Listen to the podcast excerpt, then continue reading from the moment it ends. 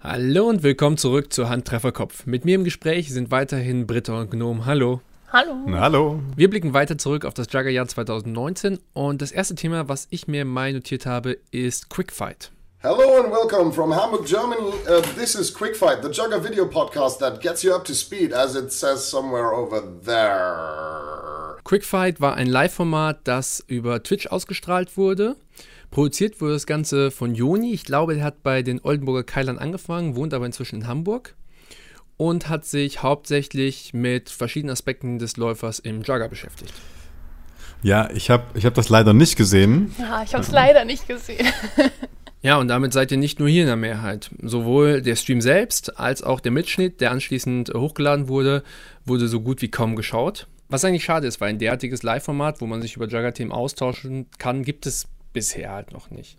Das Ganze ging ungefähr zweieinhalb Stunden. Joni hat das nicht alleine gemacht. Er wurde von Sebi unterstützt, dem ehemaligen Läufer von Cranium Ex Machina. Und zusammen haben sie erstmal über Läuferthemen allgemein, natürlich auch über Fragen vom Live-Publikum geredet und später dann auch eine Videoanalyse gemacht und da versucht mit so einem Grafiktool ähm, bestimmte Sachen einzuzeichnen, bestimmte Situationen zu reproduzieren. Und ähm, sowohl dieses Grafiktool als auch die ganze Technik drumherum hatte halt so ein paar Schwierigkeiten, wie das halt bei so einem Experiment oder beim ersten Piloten leider zu erwarten ist. Weißt du, ob da was in Planung ist? Ob die nochmal sowas machen wollen? Mm, Also wenn, dann ist es ja eher Jonis Ding. Sebi war da quasi nur als Gast geladen und ähm, damals hat Sebi ja auch noch oben im Norden gewohnt. Er ist ja zwischenzeitlich umgezogen. Ähm, und ähm, ob Joni da noch etwas plant, weiß ich tatsächlich nicht, weil ich mit dem so gut wie nicht im Kontakt bin. Ja, also dadurch, dass sich Läufer natürlich in den letzten zwei Jahren auch nochmal signifikant verändert hat und auch im letzten, in der letzten Saison wieder Neuerungen zu sehen waren, ähm, sieht man auch, dass, äh, dass es eine aktive Entwicklung einfach auch ist.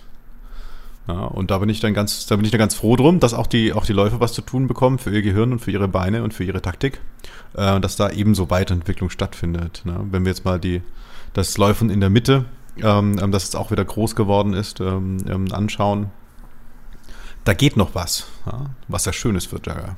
Ich denke, der Bedarf ist auch einfach da. Nicht in jedem Training ist ein Spieler, der all solche Sachen einem beibringen kann. Und auch nicht jeder Spieler hat halt die Möglichkeit, auf großartig viele Turniere zu fahren und all diese Sachen irgendwie selbst zu erfahren oder da gesagt zu bekommen. Von daher ist es, glaube ich, ganz gut, dass diese Leute eine Möglichkeit haben, diese Sachen auch von zu Hause zu erfahren. Damit lass uns aber weitergehen zum ersten großen Jugger-Turnier im Mai. Das war der Berliner Jugger-Pokal. Mein Team, die Pawns, waren nicht da. Wir haben dafür eine Woche darauf beim Berlin Masters gespielt. Aber Felix, das war ja bei dir vor der Haustür, das hast du dir doch bestimmt nicht nehmen lassen. Ha, ja, genau. Richtig vor der Haustür war das. Äh, ähm, ist immer schön, wenn man mit der U-Bahn zum Turnier fahren kann. Wobei in dem Fall bin ich, glaube ich, gelaufen. Das war nicht so weit.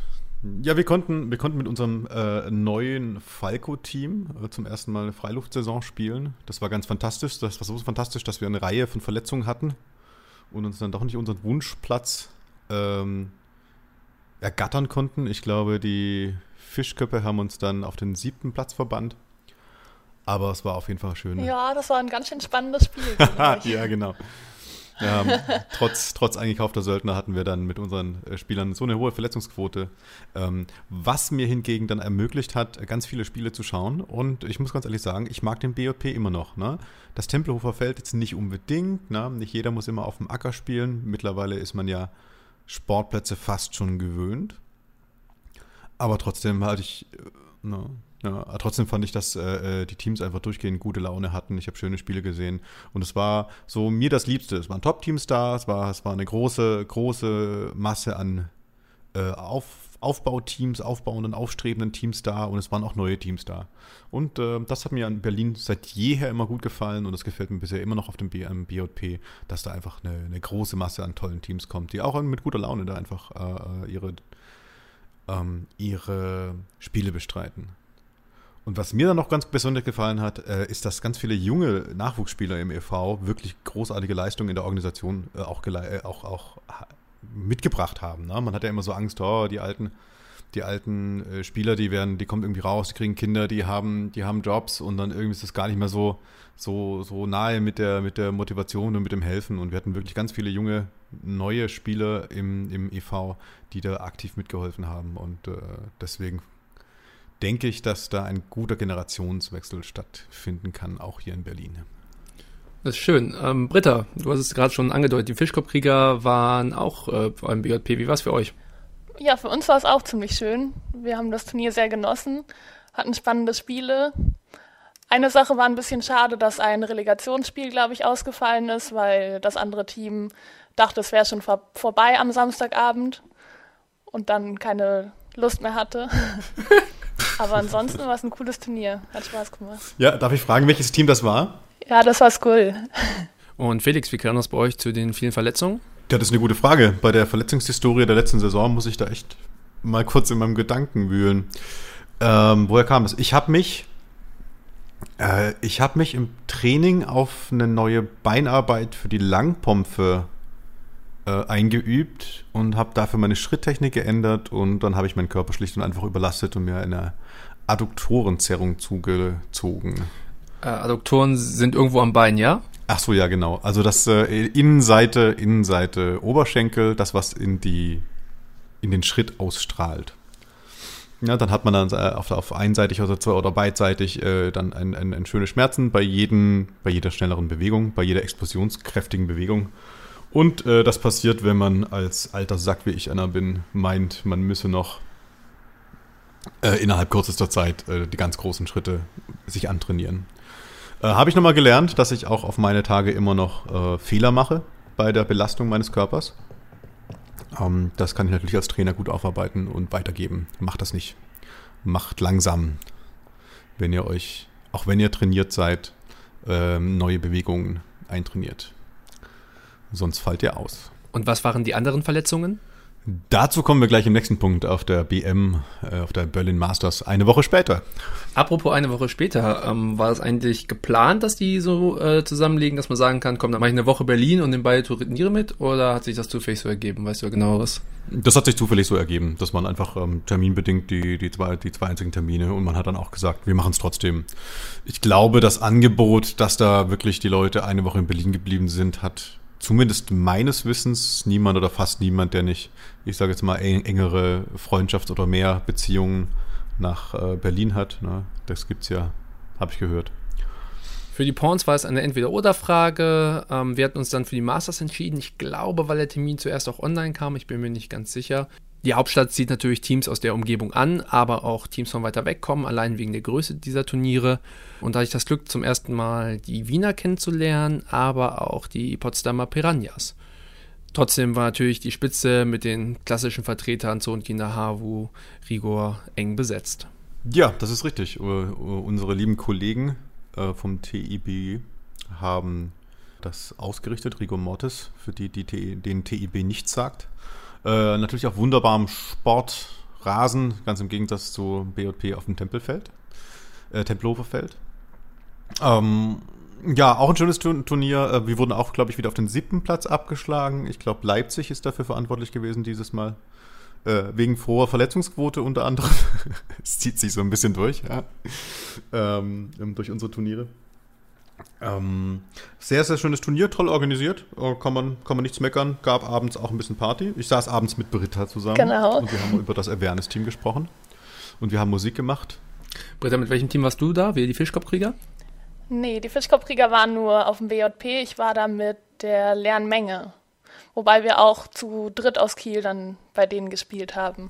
Also eher so die leeren Fische. Oder die leeren Köpfe. ja, genau. Und wie war das Turnier? Ähm, ich weiß es ehrlich gesagt gar nicht mehr so genau. es ist alles ein Rausch, diese ganze Saison. Ja, ja.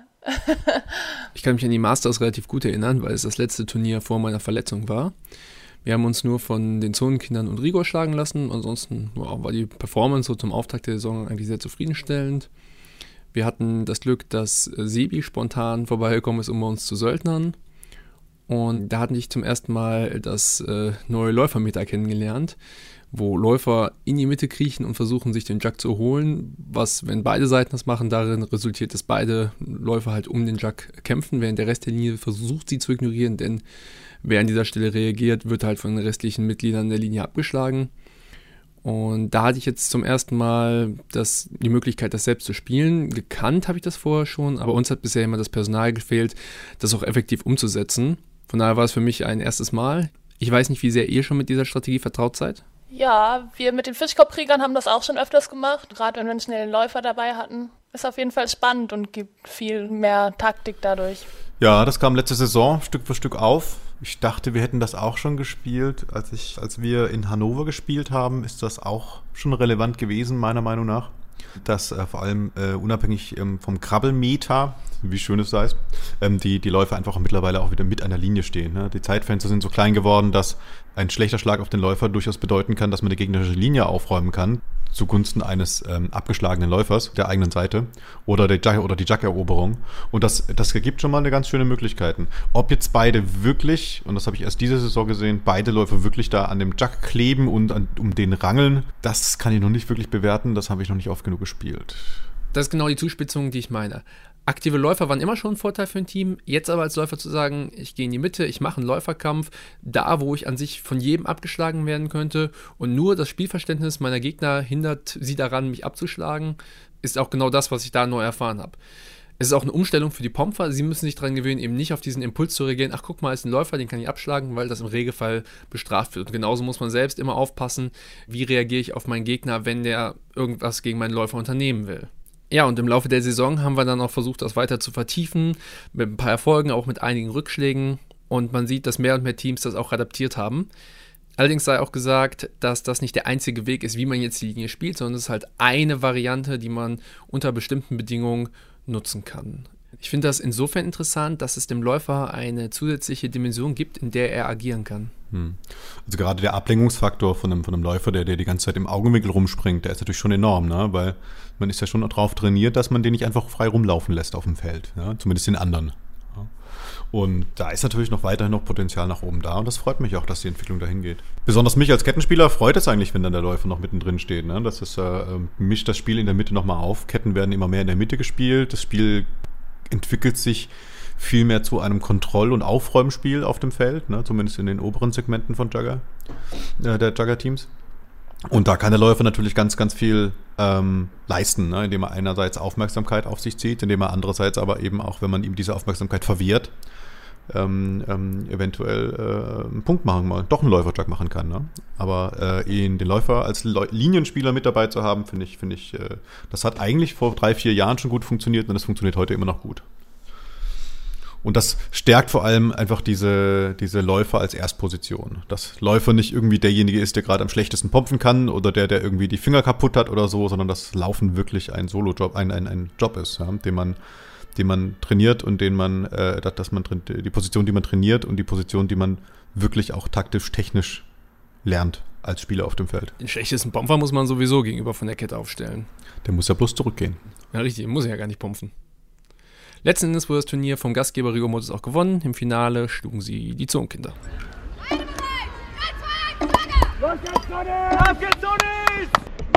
Da habe ich nochmal eine Nachfrage. Habe ich das richtig mitbekommen, dass ähm, der Sieger, also der, der, der Finalist, der aus dem Winner-Bracket des K.O.-Systems, äh, Doppel-K.O.-Systems kam, ähm, einen Satz Vorsprung bekommen hat gegenüber dem äh, Verlierer, also Rigor, die aus dem, über das Winner, über das Winner Bracket ins Finale gekommen ist, gegen Zonis, die aus dem Loser Bracket in das Finale gekommen sind, ähm, einen, einen Satz Vorsprung bekommen haben?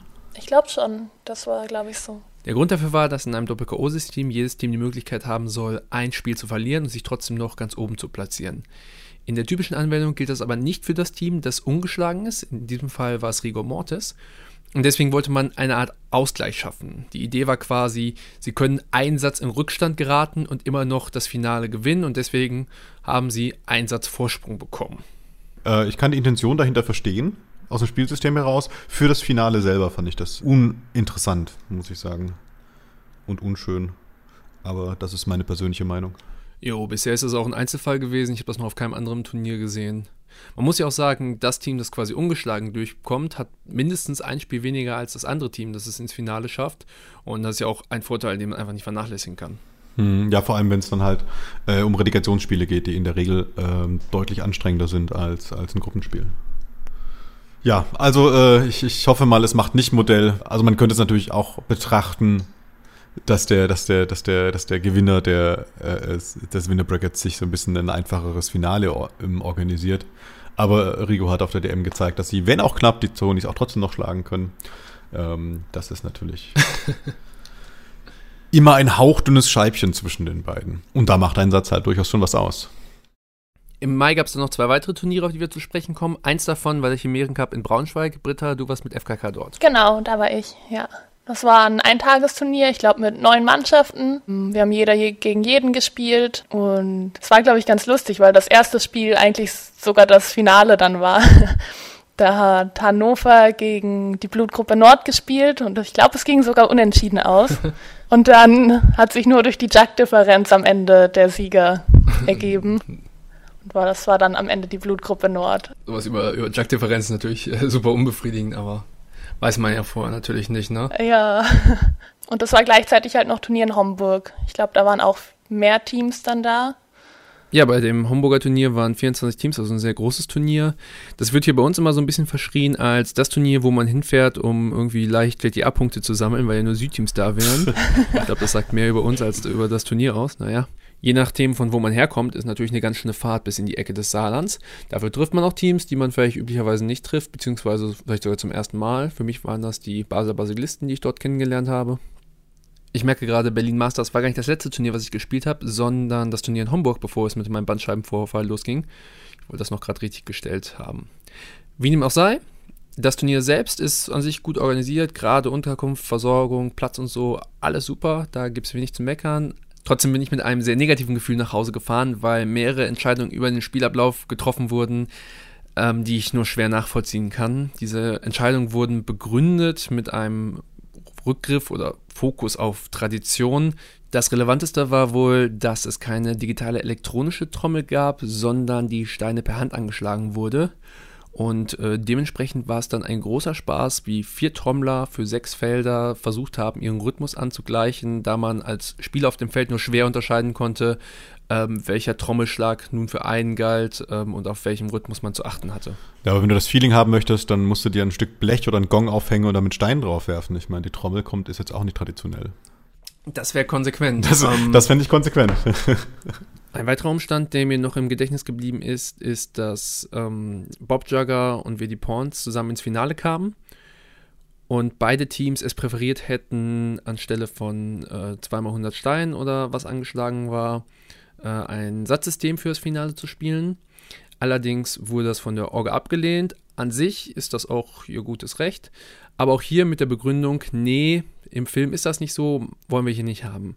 Und die Begründung missfällt mir halt, weil es den Sport an sich einfach nicht besser macht, sich an irgendeinem so Film festzuhalten, der halt mit dem Sport relativ wenig noch zu tun hat. Und dann denke ich auch, dass die ein Jugendteam vor Ort haben, was sie trainieren. Und denen nehmen sie ja damit auch die Möglichkeit, ähm, irgendwie aktuelles zeitgenössisches Jagger tatsächlich zu lernen und zu erleben. Das finde ich jetzt schon super zeitgenössisch. Ne? Jagger ist 25 Jahre alt und wir reden natürlich schon um, ach, die sind 10 Jahre hinten her. Ich kann mich erinnern, mein erstes Turnier, da wurde noch mit der Blechscheibe getrommelt, also mit Steine gegens Blech. Da gab es äh, in die Heidelberger Halbzeiten, war in Heidelberg. Da habe ich zum ersten Mal die Hamburger kennengelernt und äh, naja, überhaupt andere Teams.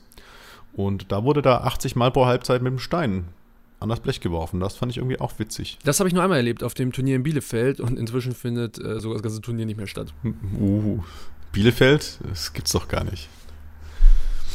Ja, seitdem ist natürlich viel rein den Neckar heruntergeflossen. Äh, viel Wasser den Neckar heruntergeflossen. Aber auch viel rein, wenn man ehrlich ist. Eine Sache möchte ich noch hervorheben. Auf dem Turnier gab es relativ viele Verletzungen und aus meiner Sicht waren das Verletzungen, die hauptsächlich Läufer betroffen haben. Ähm, sowohl Läufer, die das durch eine eigene Bewegung geschafft haben, sich zu verletzen, aber auch Läufer, die sich untereinander verletzt haben im Läuferkampf oder bei anderen riskanten Manövern. Und ich glaube, die Ursache war, dass viele Teams, die da waren, zu wenig Fokus auf Läufertraining geben und die Läufer deswegen nicht genug geschult sind, ähm, Verletzungen zu vermeiden. Ja, wobei da geht es ja nicht nur um das Läufertraining per se, es geht ja allgemein um das Sportniveau der Mannschaften. Also ein Problem, ich sage jetzt mal vom traditionellen Jugger oder vom Jugger von vor zehn Jahren, ist ja, dass die Verletzungsquote generell hoch war, weil diese sportlichen Komponenten einfach noch nicht da waren. Ne? Man war einfach lauffaul, wenn es nicht ums Anlaufen ging. Man war Warm-up faul, man war Cooldown faul, man wollte nicht irgendwelche spezielle Sachen trainieren, man wollte halt, naja, äh, fechten, ja, und man wollte pumpfen. Ja, und äh, da war natürlich auch schon die Meinung, auch da, ne, ich bin mit dem Fahrrad hergefahren, ich muss mir nicht warm machen. Ähm, und da haben einige Leute zum Glück viel Arbeit reingesteckt, um dieses, also aus meiner Perspektive viel, viel Arbeit, äh, viel, zum Glück haben da viele Leute Arbeit reingesteckt, dass sich das ein bisschen ändert, dass das wirklich jetzt schon ein Standard geworden ist, wenn du auf Turnieren schaust, dass die Teams sich vor den Spielen warm machen. Die Leute sind wie du und ich einfach älter geworden und sind jetzt darauf angewiesen, sich richtig warm zu machen. Hm. Ich glaube, ich mache das auch bloß wegen den Schmerzen. Aber ich denke auch, das ist schon generell so richtig, dass sich das insgesamt mehr in Sportliga verschoben hat. Die Läufer sind halt die ersten, die es, glaube ich, trifft, wenn halt entsprechende Vorbereitung nicht stattfindet. Aber auch als Pomfer kann man leicht umknicken, oder? Also ich glaube nicht, dass das nur die Läufer sind, bei denen man das schnell merkt. In einem traditionellen Jugger hast du dich ja nicht so schnell bewegt als Pomfer. Gutes, gutes deutsches Stellungsspiel. ich denke halt, die Läufer haben dann noch halt am ehesten die, ähm, halt weil sie den Körperkontakt haben, was den anderen ja erstmal erspart bleibt. Im besten Fall. Haben sie halt einfach noch mehr Möglichkeiten, sich zu verletzen, die die andere Pomfer jetzt per se nicht haben. Ja. Und an den Pompen verletzt sich ja, also in meiner Wahrnehmung kaum noch wer. Ja, aber beim Laufen knickt man immer leicht um. Also egal, welche Position man hat. Ja, stimmt auch schon. Na, das Thema könnten wir jetzt natürlich auch groß kochen, ne? aber das muss man jetzt nicht machen. Hm. Wollen wir in den Juni springen? Ja, gerne. Müssen wir ja, sonst dauert das noch ewig hier. Ja. das größte Event, wie wir schon gehört haben, im Juni war der Umzug von Felix. Felix, wie war der Umzug?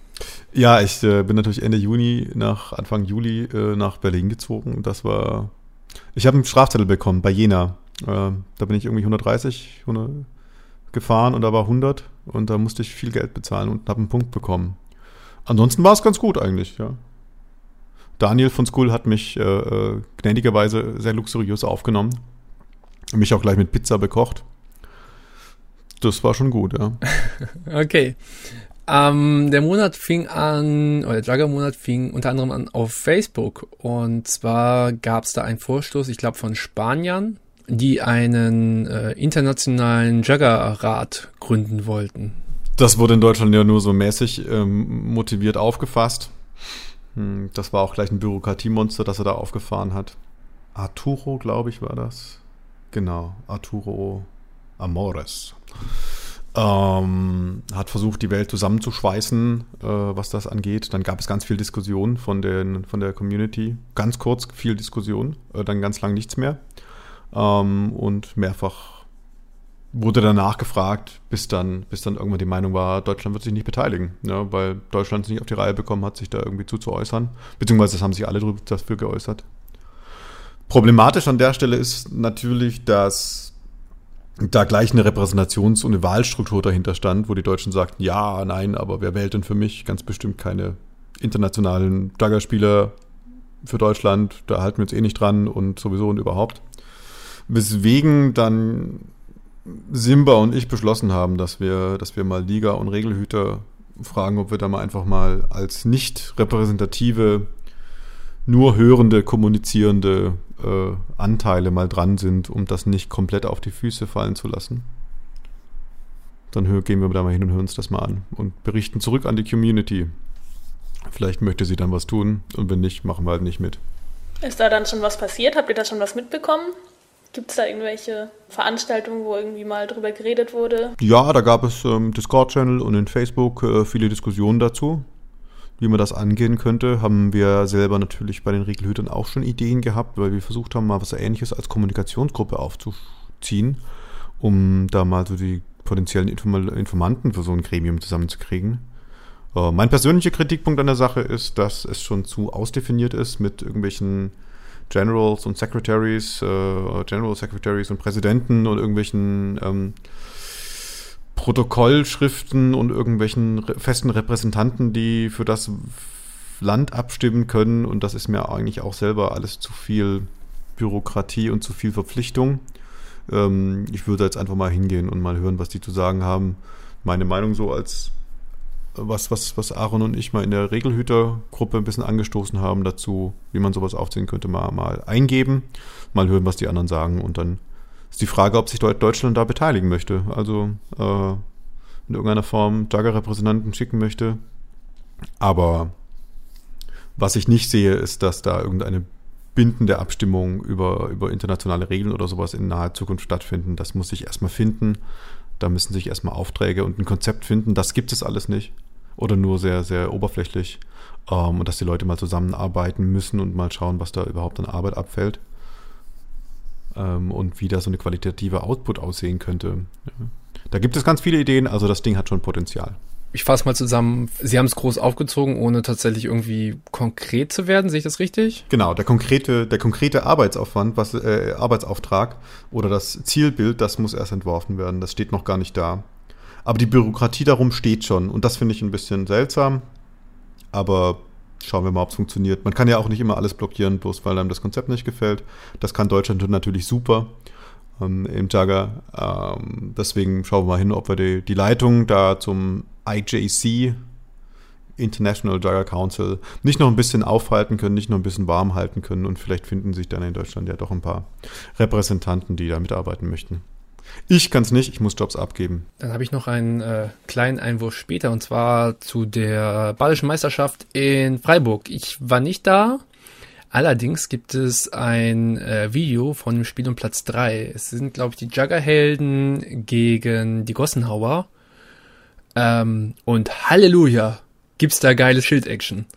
Also, ähm, man sieht da irgendwie bis zu fünf Schilder auf dem Platz. Auf beiden Seiten und richtig viel, einfach richtig viel gutes Jugger. Da muss ich gleich mal dem hereinschauen. Ja. Ich kenne ja zumindest zwei Freiburger Schildspieler. Ja. Als, äh, äh, als Spieler mit der Überzeugung, dass Schild ein, ein notwendiges Übel ist, dass man so mitschleppt an der Linie, war es doch sehr beeindruckend, das irgendwie zu sehen, wie das dann eingebunden wird. In Freiburg ist dann auch noch ein anderes neues Team aufgetaucht, die Imperia Jugger aus Konstanz. Das war auch deren erstes Turnier. Und die haben auch ganz gut abgeschnitten, glaube ich, dafür, dass es deren erstes war. Weißt du, wie die entstanden sind? Nee, weiß ich nicht. Ja, schade, haben jetzt ein paar Sekunden Hörzeit verschwendet. Aber die waren jetzt auch noch in Stuttgart auf dem Turnier. Jetzt aber weiter zur deutschen Jugend- und Kindermeisterschaft in Berlin. Felix, warst du dort? Äh, übrigens, ähm, äh, wir müssen da was aus dem, wir müssen da was rausschneiden. Ich bin natürlich, ich bin natürlich letztes Jahr äh, nach Berlin gezogen, nicht dieses Jahr. Das ist ja vollkommen, das ist ja vollkommen falsch, was ich dir erzählt habe. Wäre ganz schön peinlich für dich, wenn ich das drinnen lassen würde. Schauen wir nachher mal. Im Zweifel schmeiße ich alles weg und wir nehmen einfach nochmal vier Stunden auf. Geil. Ja, die Jugendturnier in Berlin. Ähm. Die sehen alle aus wie aus einem Actionfilm. Was ist eine Pompe? Wollen die Menschen killen? Oder stehen die auf Klopper, wollen Schmerzen spüren? Nein, wir haben Spaß und wollen echt nur spielen. Ja, ich war nicht da. Ähm, ein paar Leute von, von uns waren da. Ähm, auch äh, vom Indie wie unsere, unsere Jungs. Äh, Daniel und Vanya. Ich glaube, Ari von der GAG auch. Ähm, äh, ist gut gewesen. Was mir vor allem gefallen hat, ist, dass unsere jungen Teammitglieder da gleich äh, mit ihrer Turniererfahrung von BJP, äh, die, die, die, haben sie die Erwachsenen, Erwachsenen unterstützt und haben Pompen gecheckt und haben dann auch äh, da ein größeres Taschengeld für bekommen, was ich natürlich ganz klasse finde, dass die Jagger Nachwuchsgesellschaft bei den bei den, bei den Großen äh, auf den Turnieren schaut, wie das geht, um dann das Ganze dann auf die Jugendturniere zu bringen. Bitte, bitte weiter so.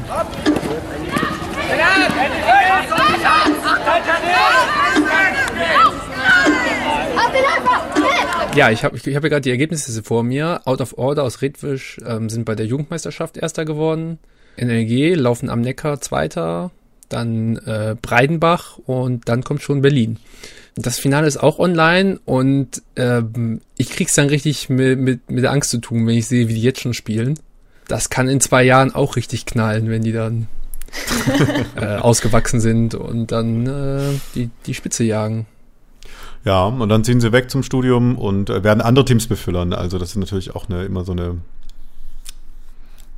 ähm, ähm, immer so eine Sache ne? mit, mit, mit, mit jungen Menschen, die dann irgendwann ihr Abitur haben und dann vielleicht auch mal was anderes sehen wollen als ihr Kaff. Aber das ist natürlich klasse, dass der Jagger äh, gerade in Redwisch von Ace so auf so, so ein geiles Niveau gezogen wird.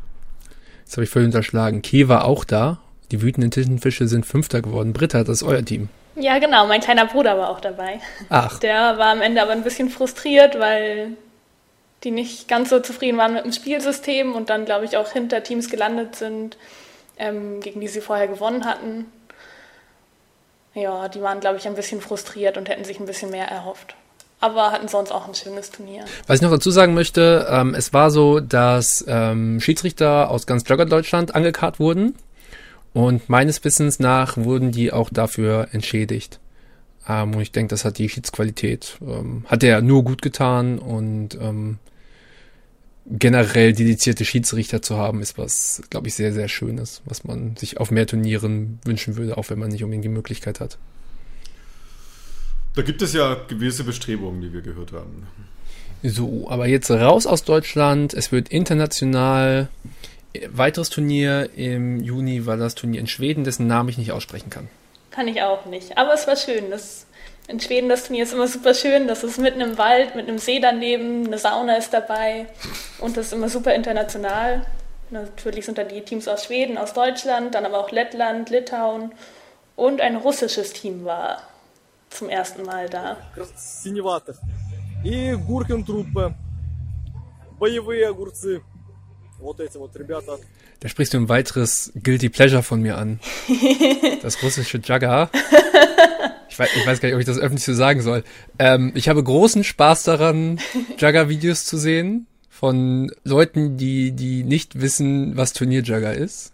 Auch gar nicht gehässig oder so. Ich finde das einfach faszinierend und spannend. Äh, und gebe mir das sehr, sehr gerne. Ich habe fast alle von diesen russischen Spielvideos gesehen, wo die halt so fünf, sechs Minuten auf ihrem YouTube-Channel jeweils aus einem Zug so ähm, reinladen. Und das ist absolutes Guilty Pleasure von mir. Und die waren auf jeden Fall auch in Schweden und haben auch noch Videos veröffentlicht. Oh, die habe ich noch gar nicht gesehen. Also Win-Win war bloß leider nicht da. Das war der einzige Nachteil. Irgendwann muss ich auch noch nach Schweden. Ich glaube, die haben am ersten Tag noch nicht so viele Punkte gemacht, die Russen. Aber sie sind nicht letzter geworden. Ich glaube, sie haben am Ende noch ein Spiel gewonnen. Den, den, meisten Leuten ist das russische Jagger wahrscheinlich nur aus dem Forum bekannt von dem äh, einen Typen, der mit aus seiner Sicht innovativen Konzepten irgendwie Jagger voranbringen will und dann irgendwelche Dampferpumpen einführen will. Letzten Endes, danach ist der Output von den äh, eingegangen. Ich glaube, danach kam nichts mehr online. Und jetzt frage ich mich, ob die von der Erfahrung so frustriert sind, dass sie es an den Nagel gehängt haben. Oder ob sie quasi jetzt in sich gekehrt sind, das Gelernte quasi aufnehmen und dann ja, mit neuer Motivation quasi trainieren, das nicht mehr so nach außen strahlen. Das kann ich halt gerade nicht sagen. Wobei ich glaube, der, der Oberhoshi von denen äh, immer noch Juggermäßig auf Facebook auf jeden Fall aktiv ist. Ich kann mir gut vorstellen, dass die ein bisschen motivierter auch nochmal draus geworden sind und dann nächstes Jahr vielleicht wiederkommen und vielleicht was dazugelernt haben.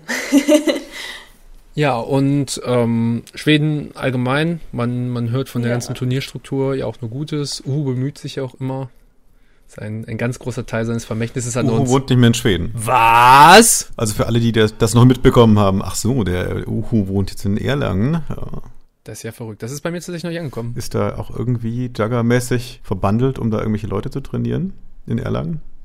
Ich weiß nicht, ob es die Juggernauts sind oder ein anderes Team, wahrscheinlich schon irgendwie die Juggernauts. Ja, in Schweden äh, spielt natürlich sein Vermächtnis dann da weiter. Also die Teams, die er da gegründet hat, meine ich damit. Tut mir leid, ich bin ganz abgelenkt. Ich schaue dieses, ich schau dieses Schildspielerspiel, das du mir gerade eben äh, gesagt hast, aus Freiburg nebenher.